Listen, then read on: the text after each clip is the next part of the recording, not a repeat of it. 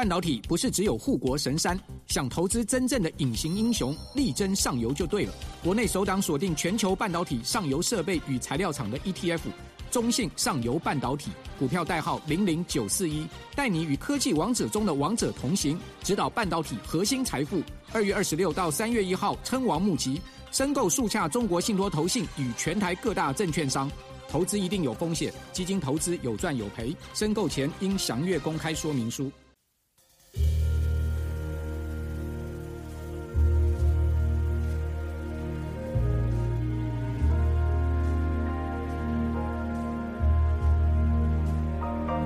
你现在在收听的是《左边茶水间》第两百六十五集。新年快乐！我是茶水间的主持人周乙好久不见啦！此刻的你感觉如何呢？是不是被新的一年的第一期节目标题给吓到了？不用担心，在今天的节目中呢，我会来说说接续左边茶水间会有什么内容上的调整。新的一年呢，我蛮想来一点不一样的变化，做一些新的尝试。除了会有比较大的节目变动之外呢，也想趁这个机会跟你分享我去年的。一些感悟，还有我在二零二三年学到的人生智慧，准备好了吗？那我们就马上开始吧。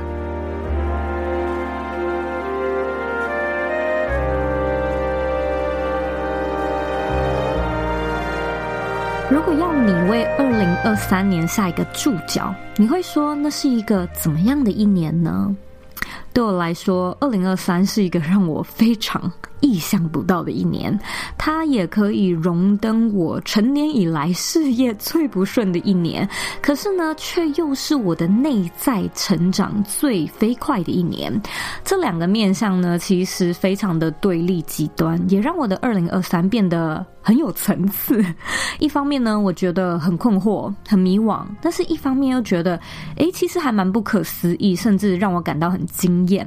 所以我不能只是很片面的去说，哦。二零二三多辛苦多讨厌，毕竟我也因为这些辛苦跟挫折，获得了很多原本没有办法获得的礼物。二零二三年，其实我很多的计划都没有如期的达成。例如呢，我原本想要去加拿大跟夏威夷旅行，嗯，都没有成行。那原本呢，也想要好好的放六个月的假，最后呢，也。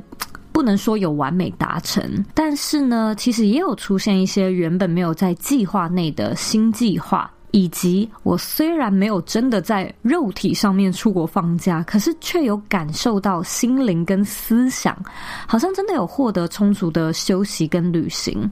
这其实对我来说也蛮难想象的。所以呢，我想要分享一下我在二零二三年很有感触、学到最多的两个人生智慧。第一个是 “It's not about me” 的这一个概念。那第二个是我们如何不知不觉的成为了自己思想的奴隶。如果你有听呃之前我是谁的这个企划节目呢，应该有听到我跟我的生命教练 Natasha 一直聊到所谓的 "It's not about me" 的这样的概念。也就是说呢，我们的人生不一定全部都围绕着自己在运转。这个宏观的世界，还有无限的宇宙，有太多我们可能看不见、无法理解的缘分，还有机运正在交织，而且互相协奏着。你的人生呢，不一定是以你为中心在运转的。你听到这边可能在想说，Zoe，你到底在说什么风言风语？人生本来就是自己主宰的呀，每一个人不就是自己世界的中心吗？所有的事情当然都是围绕着自我在显化的呀。那其实呢，我以前也是这么想的，我没有办法理解说为什么会有 "It's not about me" 的概念。If it's not about me, then who？我不就是我人生的中心点吗？啊，不然还会是谁？所以呢，我才说，这真的是一个蛮翻转我三观的智慧。我认为呢，这个智慧带给我一种全新的观看方式。我开始懂得换一种方式去看待发生在我身上的事情，又或者是出现在我面前的人事物。有时候呢。尤其是事与愿违的时候，你的心中可能会出现某些想法，像是，呃，怎么会发生这种事情啊？或者是搞砸了，跟我预想中不一样。嗯，我不懂这件事情发生的意义，这个鸟事发生的意义究竟是什么？那。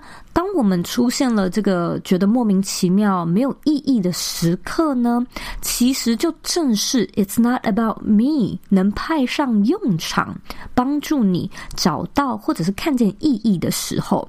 那我这边呢，举几个比较好懂的故事跟你分享。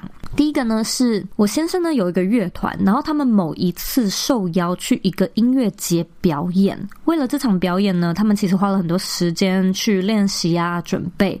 结果呢，当天清晨就突然出现了一场暴风雨。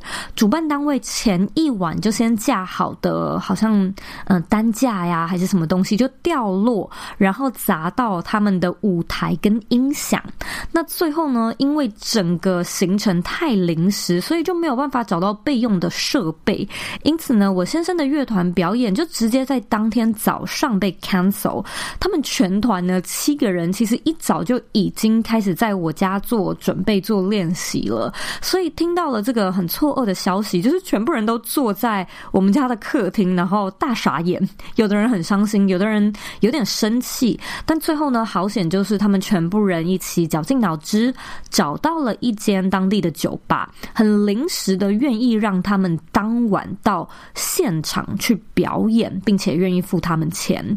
但是呢，这间酒吧不大，然后我们也预期说来的人。可能不会很多吧，因为当天天气也不好嘛。但是总而言之呢，我的先生跟乐团的人都觉得说啊，反正他们都已经练好了，准备好了大约两个小时的节目，虽然不能像。嗯，音乐节那样子的阵仗，但是也至少不是白白浪费，所以无论如何，最后还是去了。那当天呢，晚上就发生了几件有趣的事情。第一个是，其实当晚出乎意料的来了非常多的人，可能是因为那个大型的音乐节取消吧，所以。酒吧呢，其实人挤人，非常的热闹。呃，除了有大学生，也有很多家庭，甚至有上了年纪的人，就是是一个非常多元的大派对。然后这个是我们完全没有预料到的一件事情，而且那天呢，可能也因为这样子，就是有蛮多人。嗯，变成了这个乐团的粉丝，就是因为第一次接触到他们，听到他们的歌嘛。但是第二个让我觉得最难忘，也跟我要分享故事最有关的地方是，当天有一个大概七岁的小女孩，她就是非常热血、很卖命的挤到舞台的最前面，然后在舞台前呢，就是。手舞足蹈，他一直在跳舞。我就跟他说：“哎、你跳得很不错，哎，你是不是有在学跳舞？”他就说：“哦，他有在学 hip hop，而且，嗯、呃，也想要唱歌啊，弹吉他什么的。”然后在中场休息的时候呢，我就走过去跟我先生还有乐团的人开玩笑说：“哎，你看你们今天呢多了一个小粉丝，哎，就是那个小女孩多爱你们的音乐，她不断的就是在舞台前面一直跳舞。然后就到了下半场的表演的时候，团员呢似乎就偷偷的跟呃灯光师吧串通好，就是在这个小女孩跳的正起劲的时候呢，灯光师就将聚光灯全部都照到这一个。小女孩的身上，然后大家都在看她跳舞，然后她也很热情、很大方的就这样子跟着唱歌，然后主唱就也顺势的把麦克风就直接递给那个七岁的小女孩，然后这个小女孩呢就唱了几句，最后呢台下的人就是都全部站起来，很热烈的鼓掌，然后现场的气氛呢就是特别的嗨。那当然，我们通常呢看到一个小朋友啊，或者是一个老人家特别有表演精神的时候，就是都会充满呃鼓励之情嘛。但是我想要分享的是，后来呢，我看到这位小女孩，她就是走回她爸妈的身边，然后她爸妈呢就跟她说：“哦，你表现很棒。”然后这个妹妹呢，她就有点像是喜极而泣一样，她就哭了起来。然后妈妈呢就也把她。抱走，然后就就抱回家了，这样子，然后事情就结束了。可是其实后来我一直在想的是，如果这一天就是这一天改变了这一个小女孩的一生呢？那么我们回头看这一天所发生的鸟事，我们还会觉得她很鸟吗？如果这个小女孩她未来变成了一个大明星，回想他决定走上艺术家这条路的契机，第一个浮现在他脑中的是那个非常 random、非常随机的夜晚。在一个不知名的酒吧的餐厅，听到某一个乐团的表演，然后启发了他的音乐之路。那我们回去看那个被取消的音乐节，会不会有不一样的诠释呢？所以我想，无论是这个女孩，她最后呢，是否有成为什么大明星，或者有没有追随这条路，这一天所发生的事情，肯定都在那个小妹妹身上留下很多难忘的回忆。那当我们就只是看见我们自己的时候，我们其实看到的就是啊，准备已久的表演泡汤了，七个人的行程都被搞砸了。不过呢，宇宙会不会很调皮，用七个人原本的计划与大型的表演，去换一个小女孩改变人生的机会呢？其实任谁都不知道嘛。那有时候这个 "It's not all about you" 就是一种帮助你看见更多，而非只有看见你自己的一个转念的方式。有时候发生在你身上的一些奇奇怪怪、不如预期、事与愿违的那种怪事鸟事，可不可能是一个帮助别人，呃，梦想成真，或者是帮助别人得到他所需要的机会，或者是资源，或者是时机的一种方式？只是你不知道，只是你看不见。对吧？那这也让我想到，我前阵子看了 DC 那一部新的呃超级英雄的电影，叫做《Blue Beetle》，叫什么呢？好像叫蓝甲虫吧。But anyway，我要剧透一下，所以有雷。就是男主角的爸爸他意外过世之后，在某一个男主角就是快要倒下去的瞬间吧，那个爸爸不是就变成了幻影，然后出现在男主角的想象中吗？爸爸当时呢就对男主角说了一句话。他就说：“我人生的意义就是这一刻，我曾经存在的意义就是鼓励你继续活下去。”然后男主角呢，就看到死去的爸爸浮现在自己的眼前，所以他就有力气再一次的站起来，然后打倒坏人这样子。那当时呢，我看到这一幕啊，其实我心里还蛮五味杂陈的。我其实在想说，天哪，一个人存在的目的就只是为了鼓励另外一个人继续活下去，这样的人生真的有意义吗？但是呢，我也很快的就发现，我背后在思考的其实是这一个人存在的目的，如果只是为了帮助另外一个人的存在，那么这一个人本身是否就会没有任何的成就，没有任何的建树，没有任何的梦想呢？那这个其实正是一种非常封闭的思维。我的这个封闭的思维，其实就是在诉说着，我认为人生的意义是存在于所谓有形的、有成就的、有作为的，而且一切都是我的。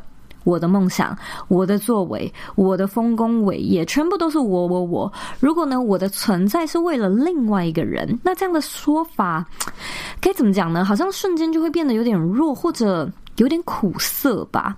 所以，其实我后来花了蛮长的时间去消化，还有嗯，用全新的视角去观看这件事情。我其实就真的看见了我的蛮多的不足。也看见我的狭隘吧，看见自己嘴上所说的意义啊、意义什么的，充其量好像就只是一个形而下世界观里面一种比较冠冕堂皇的说法吧。如果呢，你是一个喜欢追求意义的人，然后难以接受许多事情没有意义，我的猜测是呢，你可能跟过去的我一样，你认为有意义的事情，绝大部分呢都是能与你本人有直接关联，或者是在你的世界观中有价值的事情。但是呢，意义它是非理性的，它是主观的。你认为毫无意义的事情，某一些人可能会视为珍贵的宝藏，对他来说呢，可能意义非凡。因此呢，想要让生活变得更有意义，除了你本来就知道的那些，可能还可以试试看调整你观看的方式，让自己呢能够看到更高、更远、更宏观上的意义。那当你的意义呢，不再只局限在你本身。过上有意义的人生，其实就变得更容易了一些。例如说呢，以前你可能会看到自己要搭的飞机误点了，然后你心里呢就会生闷气，你就会想说：宇宙，你是要整我吗？你搞砸了我所有的旅行计划，这件事情的意义到底在哪里？但是呢，你可能不知道的是，也许飞机上有两个陌生人，他们刚好坐在旁边，这个误点的三十分钟，可能就让他们聊得越来越起劲，然后发现彼此很投缘，留了电话，保持联系，开始约会，坠入爱河，走入婚姻等等的。那我也知道你可能在想说，哎，这个想法也太异想天开了吧？而且你怎么知道什么是真的呢？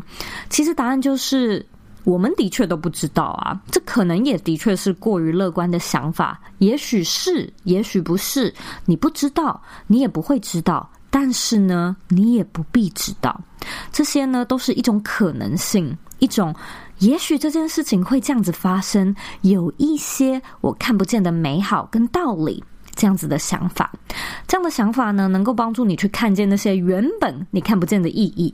你可能也在想说，呃，可是这还是跟我有什么关系呀？别人陷入爱河，遇到什么机运等等的，到底跟我有什么关系？的确可能毫无关系，但这其实就是 "It's not about you, it's not about me" 的核心重点嘛。有的时候呢，一件看似跟你完全没有关系的事情，不代表它就没有存在的意义跟价值。换个角度想，你的人生的许多缘分跟机遇，可能也是另外一个陌生人的一些莫名其妙的牺牲跟贡献，促合了这个时机，或者是这个事件的发生。你的计划，你的 agenda 可能会被打乱，但是同一时间，你可能也帮助了另外一个存在在地球或者是这一个宇宙的生命，给他他所需要的机会，甚至是奇迹。所以说一句白话文，我觉得这一个人生的智慧，给了我最多最多的学习，就是当你可以把。发生在自己生活周遭的一切，看的尽管与你无关，但还是可以有意义。那言下之意就是，过去的你可能会觉得有意义的事情是要跟你有关的事情，可是现在不一定。所以，任何事情要变得有意义，就变得更加的容易，而且更加的简单。那这个启发呢，也让我领悟出另外一个人生的智慧，也就是呢，我们是如何。一不小心就成为自己的思想奴隶，如何活在自己的预设值当中？那这个预设值呢，很多时候也变成了我们自己人生的枷锁。例如说，过去的我会认为啊，人生呢就是一趟寻找意义、寻找使命、自我实现的旅程。你可能在想说，嗯啊，啊当然是啊，不是理所当然的吗。可是越是理所当然，就越值得我们向下呢去 question，去抽丝剥茧。也就是说呢，在这一个预设值的之下，我究竟是谁啊？以及我的世界观是什么呢？在这个预设值之下，我是一个认为人生有意义的人，对吧？所以我认为意义这个东西是存在的，意义这个东西呢是等着我去寻找的，这个就是我世界观的假设。那就客观事实来说，意义究竟是什么？它存在吗？其实没有人可以用客观的科学来证明它的存在。但是对过去的我来说，还有对大部分的人来说，它都存在嘛。而你的人生就开始追逐着这个你认为存在的宝物而生而活。我知道你可能也在想说，呃啊，人生本来就是要追求意义啊啊，难道要去过一个没有意义的人生吗？如果说呢，你正在这样想的话，你可能曲解了我们在讨论的本质。也就是离题了，因为我们没有说你要去追求一个没有意义的人生。现在在讨论的是这个意义究竟是什么？最重要的是，你的人生为什么非有意义不可？如果没有意义，会怎么样呢？又怎么样呢？这也让我想到前阵子呢，我跟一位学生咨询的时候获得的一个启发。这个女孩呢，她找我咨询，因为她一直想要做个人品牌，但是就是迟迟没有开始。那我就问她说：“诶，那你为什么还没有行动呢？”她就跟我说：“因为她希望可以先确定哪一个主题 是自己的优势赛道。”在真正的踏出那一步，他说呢，他自己害怕做了之后会失败，也担心别人怎么看自己。这听起来像不像你呢？然后呢，他就继续分享一件对他来说，嗯，好像不太公平的事情。他就说呢，过去的教育体制从来都没有让我们有机会寻找或者是选择探索自己想要做什么。他说他在选大学的那一刻呢，心中是完全不知道自己对什么事物是感兴趣的。然后社会呢，就要我们马上为自己的未来生涯做规划，听起来似乎是一件。蛮不讲道理，而且强人所难的事情，这其实我也蛮认同的。他就觉得说呢，哦，现在啊，要完全从零开始认识自己，嗯，是一件无助吧，又很辛苦的事情。那。这件事情呢，匪夷所思就算了，你又还得在赚钱、还钱、存钱、花钱，还有谈情说爱这类型的事情之间呢，就是互相的比拼，互相的挤压时间。所以呢，被丢到了这样的社会中，自生自灭，不能随心所欲的去探索方向。他认为呢，自己是一个受害者，他认为这个是体制下被牺牲的一个常见的景象。其实呢，这是我在咨询的时候经常会收到的问题，就是客户或者是我们自己，就是认为自己因为某些原因不能够随心所欲，所以呢，希望用尽一切的方法来降低失败的可能，因为担心浪费时间，因为害怕徒劳无功。那当然，我觉得风险评估是一件很棒的事情，提高胜算呢，也是一个很聪明的策略。但问题是呢，我们经常。会将自己困在这个思维的陷阱当中。明明最不想要看见的就是时间被浪费，可是你没有发现吗？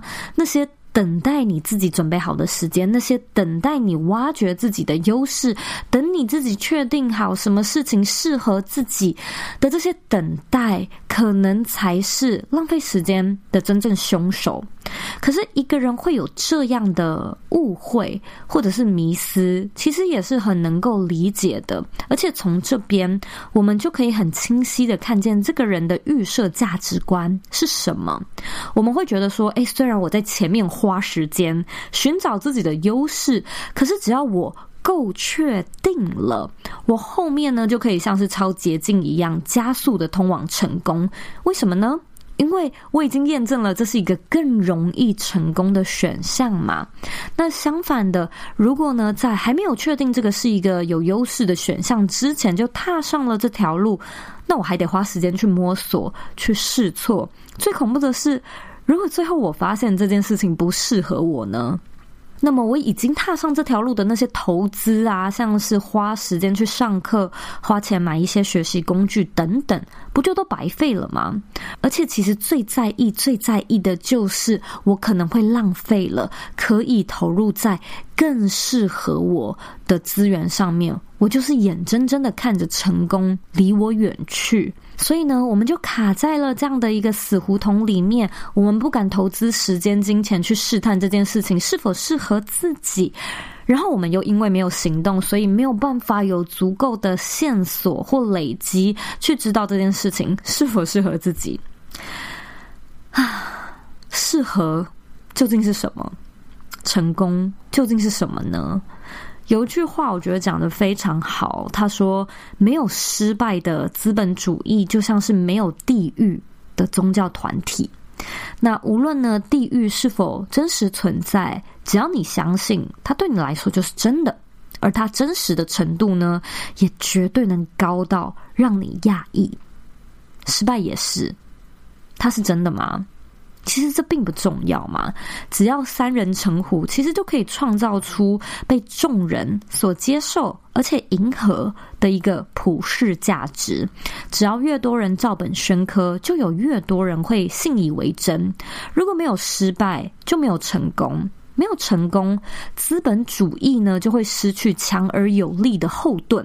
那这些隐形的合约呢，在资本至上的社会，帮助了我们维持某一种秩序，并且以某一种特定的方式运作着。哪种方式呢？其实就是你对待自己的方式啊。害怕失败，选择优势赛道。过去考试升学的制度，甚至到现在，我们看待哪一件事情是有意义的、没意义的，都很可能是资本主义神圣的产物。那这样的栽培呢，其实都是要确保我们有产值、有产能，能够为社会尽一份心力。这其实本身是一件美好的事情。但如果呢，你认为自己是体制下的受害者、填鸭教育的牺牲者，或者是你发现自己真的厌倦了追逐意义，追逐成功、追逐理想、追逐热情的生活，那就真的不要再成为你思想的奴隶，也不要再把自己困在热情跟理想的牢笼里了。不要再鼓励自己去找到什么成功的方程式，放下对失败或者是他人眼光的执着。假如呢，你真的不喜欢过去你所受的教育体制，那你的任务呢，就是要去减少体现这样的理念跟价值吗。我真的认为呢，过去的我其实花太多时间只专注在找到喜欢的事情，把兴趣变成事业等等。那二零二三呢，我感觉我终于有更深层的智慧，可以站在不同的角度看见。有时候我们很可能就是不小心会以理想之名来美化同一套教条，但假设呢，在追求理想的这条路上，你还是将社会认为的成功意义作为理想追求的指标，那当然不是说这样子绝对不行。可是呢，它底层的逻辑很可能就还是同一套。也就是说呢，我们就只是把过去长辈所认同的价值观，从稳定的军工教改成自由创业家，然后一样硬邦邦的认为，只有那样的生活才能称之为理想的生活，只有那样的人生才叫做有意义的人人生。那么，你不就是跟那些长辈的传统观念以及你恨之入骨的这些社会体制一样，用换汤不换药的方式在对待自己吗？所以呢，我觉得去年我真的是长大了，我可以看得见自己的某一些狭隘，也看得见自己的一些盲点。那当然呢，我也觉得过去的自己其实很棒。要是没有这些深信不疑的追随跟傻劲，我可能也不会有今天，可能也不会有这番领悟。而且呢，我也觉得当时的自己用这样的思维与运作模式在过生活。本质上其实也没什么错，因此呢，你如果听到这边，也不用觉得啊自己是不是做错了什么事情，或者是盲点重重。我认为呢，我在经历的这一些呢，很可能都是我私人的生命的历程。也许你有共鸣，也许没有，也没关系。只有呢，你自己最知道什么是最适合你的，只有你能决定自己究竟想要怎么看、怎么做，还有怎么诠释你的人生。而我在想啊，二零二三、二零二四，就是走到此刻，我的确呢是想要用新的角度重新去诠释我接下来的生命。我想要试着去挑战我过去的价值观吧。我想要去体验那种尽管没有意义也没关系的生活模式。我也不想要再预设这个世界是存有某种特定的意义，也不想要再被自己认为是对的、好的、应该的。给局限，所以我想呢，二零二四就是我执行臣服，而不只是实验臣服的关键之年了。在之前二零二三，我做了一百天的臣服实验，其实也让我有机会试个水温，体验一下放手交给未知，不再预设立场，究竟是什么感觉，究竟是怎么一回事。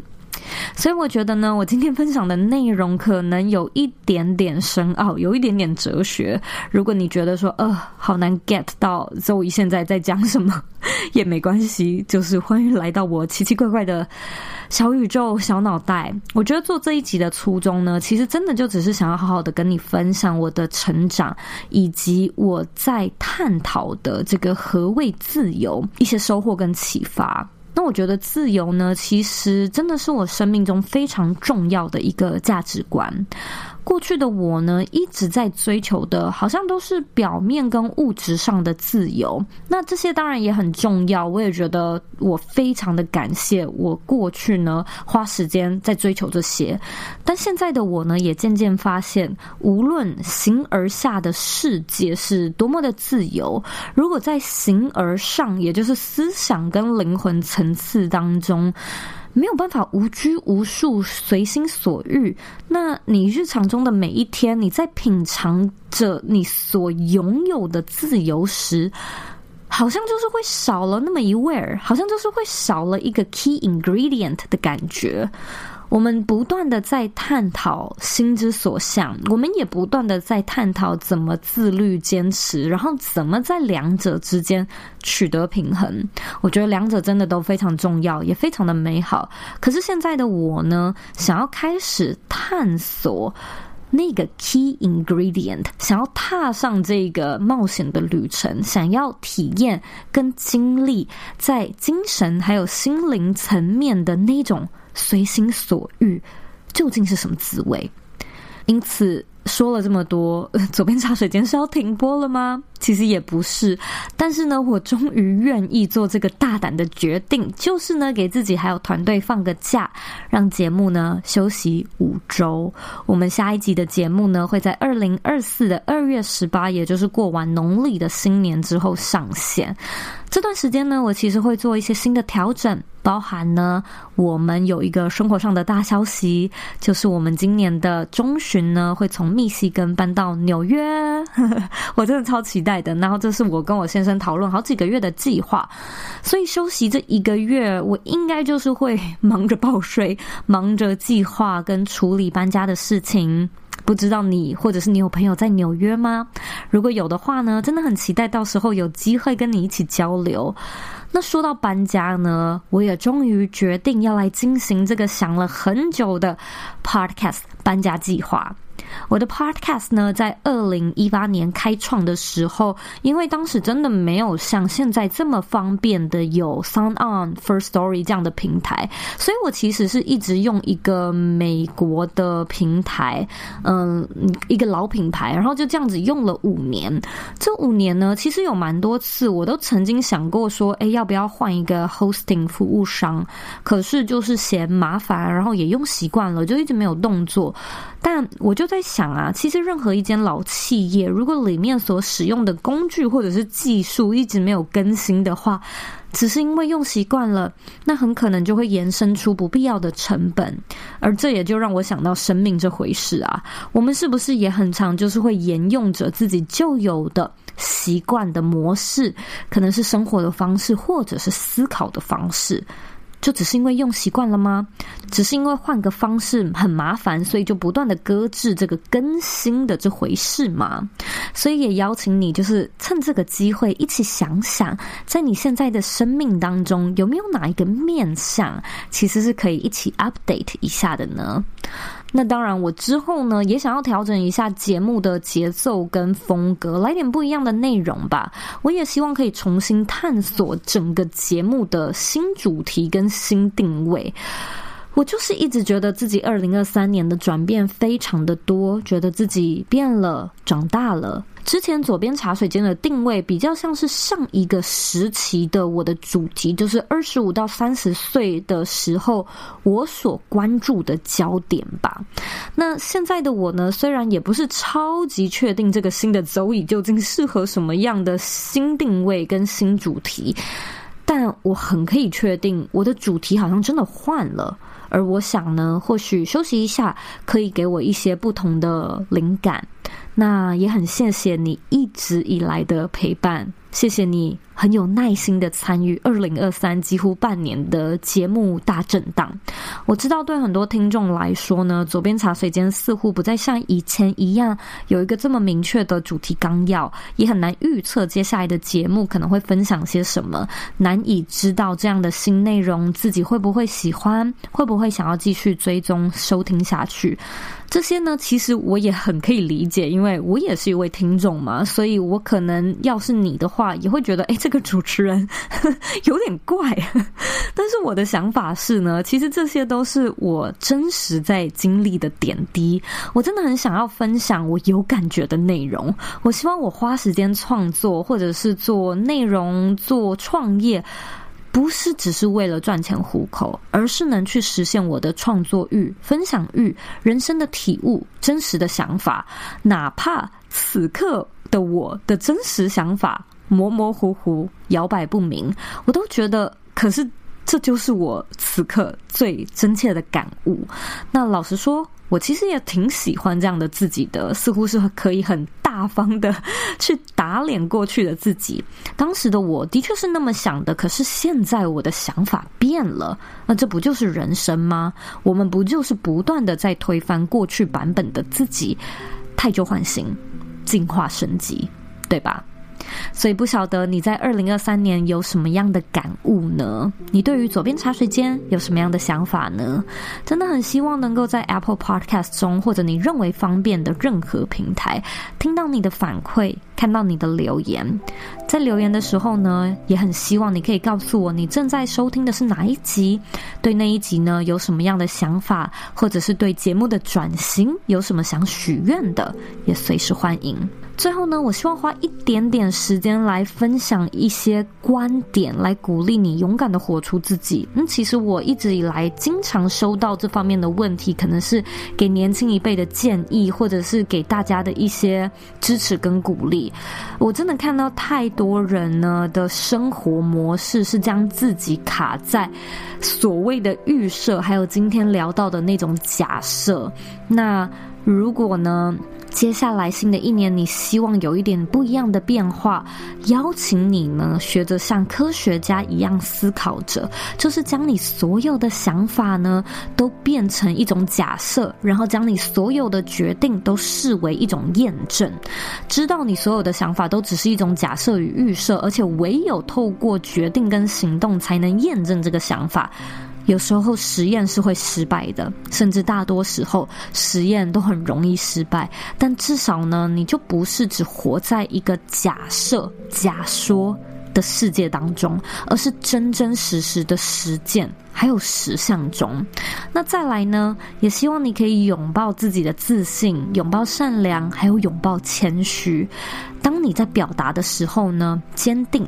不要质疑自己的想法，可是当你在倾听的时候呢，开放，勇于质疑自己的想法。我觉得左边茶室里面的听众呢，真的都非常的棒。我真的很享受可以跟你一起交流、一起分享的这些岁月跟时光。二零二三，三十岁，我觉得是我人生中非常重要的一个里程碑。此刻的我呢，啊，真的是决定勇敢的迈进我人生的一个 new chapter。二零二四，想要迎接一个全新的 Zoe，也期待这趟旅程能够继续与你同行。别忘了，你是你人生的负责人，你有权利，也有能力去过你真正热爱的人生。新年快乐！我们五周后再见喽。